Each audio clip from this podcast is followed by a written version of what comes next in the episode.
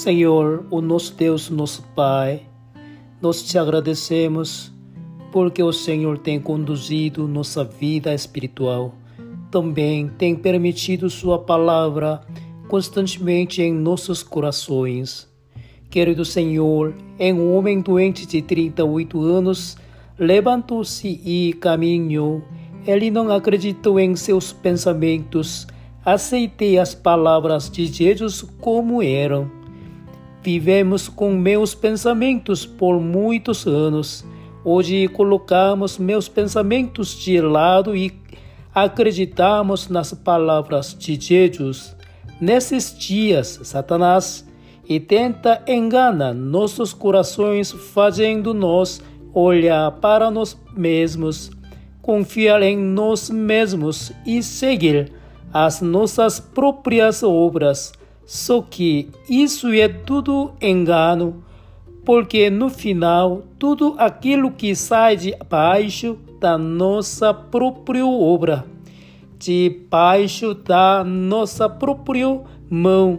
Isso é a escravidão e não tem nenhuma liberdade nisso.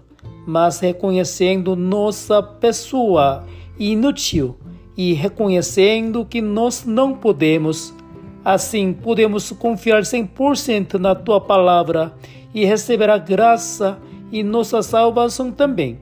Senhor Deus, não recebíamos quando fazíamos bem, quando trabalhávamos bem, mas sim quando houver nossa pessoa 100% inútil, uma pessoa que 100% deveria ir para o inferno. Podemos crer somente na palavra assim, nos tornamos santos, justos e perfeitos. Senhor Deus, que em nossa vida espiritual também possamos viver com o mesmo coração de receber a sua graça confiando em tua palavra. Muitas pessoas estão com medo, preocupadas e tristes porque perderam seus familiares. Que o Senhor abençoe o povo brasileiro e oramos para que todos os povos recebam a graça de Deus para superar rapidamente o corona escapar da morte e permanecer no amor de Jesus, superar a doença, receber força e que sejam abençoados. O Senhor diz que quando Deus deu a noite, Ele deu a noite para dar amanhã. Deus disse que quando nos dá sofrimento é porque quer nos dar alegria. Senhor, os cidadãos brasileiros estão sofrendo agora. Por favor, dê-lhes alegria e esperança para que eles possam vir para diante de Jesus, ouvir o precioso Evangelho, receber o perdão de seus pecados e se alegrar em louvar ao Senhor e dar-lhes forças para vencer o corona. Senhor Deus, que o Senhor nos ajude, que hoje também possa ser um dia abençoado diante do Senhor, utilizar nossas vidas, nós que somos pessoas como pó, que possamos receber a graça do Senhor. Deus o Pai, os pais e dois irmãos Carol contrariam o coronavírus. Corona é realmente perigoso essas pessoas estão passando por um momento difícil por causa de corona.